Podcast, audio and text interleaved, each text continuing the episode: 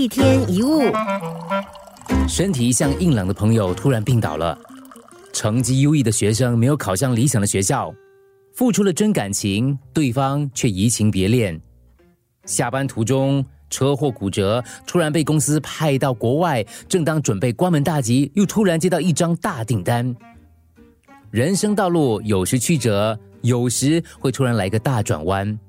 我们为这些事情都会贴上一些好或坏的标签。虽然我们不见得明白发生转折的理由是什么，不过大多数的人都会选择相信那是老天的安排。挫折是人生最大的资产，逆境往往是人生最棒的礼物，因为它让我们超越并发现自己的潜能，创造更多的可能。有人认为生病是不好的。但是很多人在生了一场重病之后，对生命的观点变了，他们不再像以前那样糊涂的过日子。有人分手的时候被难过、哀伤、愤怒给冲昏了头，甚至自暴自弃。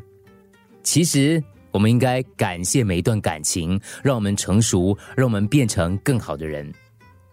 有人为做错事、看错人、选错工作、下错决定自责懊悔，其实也没有必要。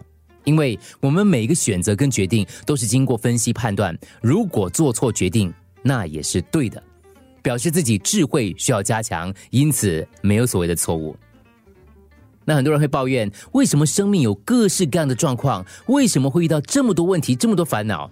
答案就是你没有从正确的观点来看待事情。所有的坏事都是我们选择了“坏事”这个名词，把它们称为坏事。